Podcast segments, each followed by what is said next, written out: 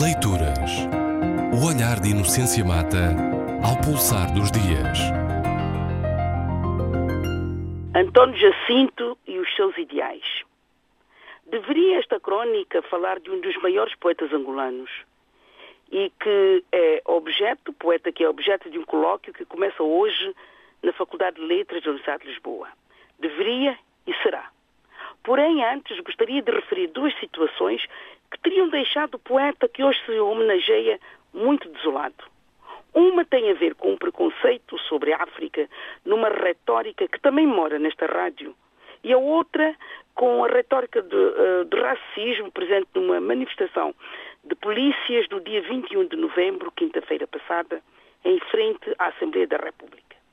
A primeira, já o disse, ouvia nesta rádio, e vai na linha da expressão parece a África. No caso, essa ideia surgiu no comentário ao facto de um músico jamaicano, numa entrevista que estava a passar, não saber o dia do aniversário, sabia apenas o seu ano, e o comentário que se seguiu foi: naquele tempo a Jamaica era como a África, as pessoas não tinham registro de nascimento. Estou a citar de cor. Mas pensei eu, toda a África, todo o continente pode ser comparado a um país?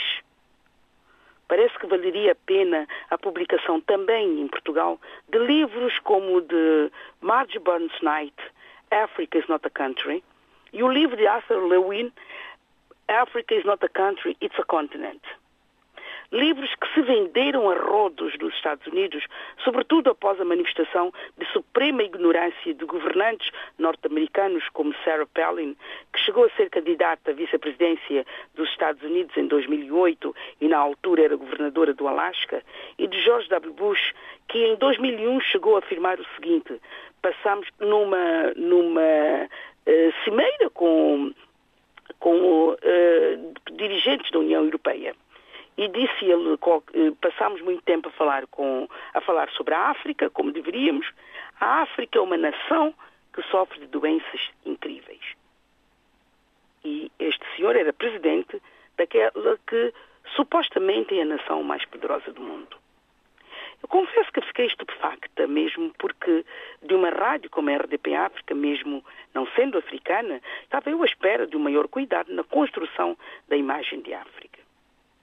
A outra notícia diz respeito à retórica racista e xenófoba de um manifestante na manifestação de polícias da semana passada, cujo objetivo primeiro parecia ser a reivindicação de melhores condições de vida, de melhores condições de trabalho. Em dado momento, não se percebe porquê, há um manifestante que começa a gritar contra os pretos que deveriam ir para a África. Porcos pretos para a África, gritava insistentemente o manifestante.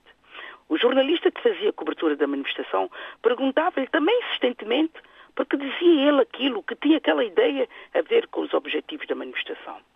Ele não respondeu.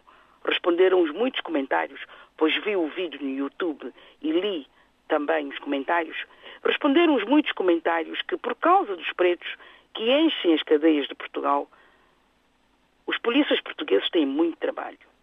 Obviamente que essas considerações já não merecem qualquer esforço de interpretação, mas eu trouxe aqui este acontecimento, pois ainda na semana passada recebi um e-mail de alguém que se pode considerar pertencente a um grupo de pessoas muito bem informadas e com conhecimento da história, e, e a história em que também é, de que também é um ator vivo até, e que dizia que em Portugal, contrariamente a outros países europeus, eh, ex-colonizadores, não existem atitudes racistas em Portugal em relação aos africanos. Como existem muitas manifestações dessas, mesmo não sendo tão mediatizadas, é caso para perguntar: se isto não é manifestação de racismo e xenofobia, então o que é? E o que tem António Jacinto, que eu repito, um dos maiores poetas angolanos de todos os tempos, a ver com estes preconceitos e manifestações de racismo?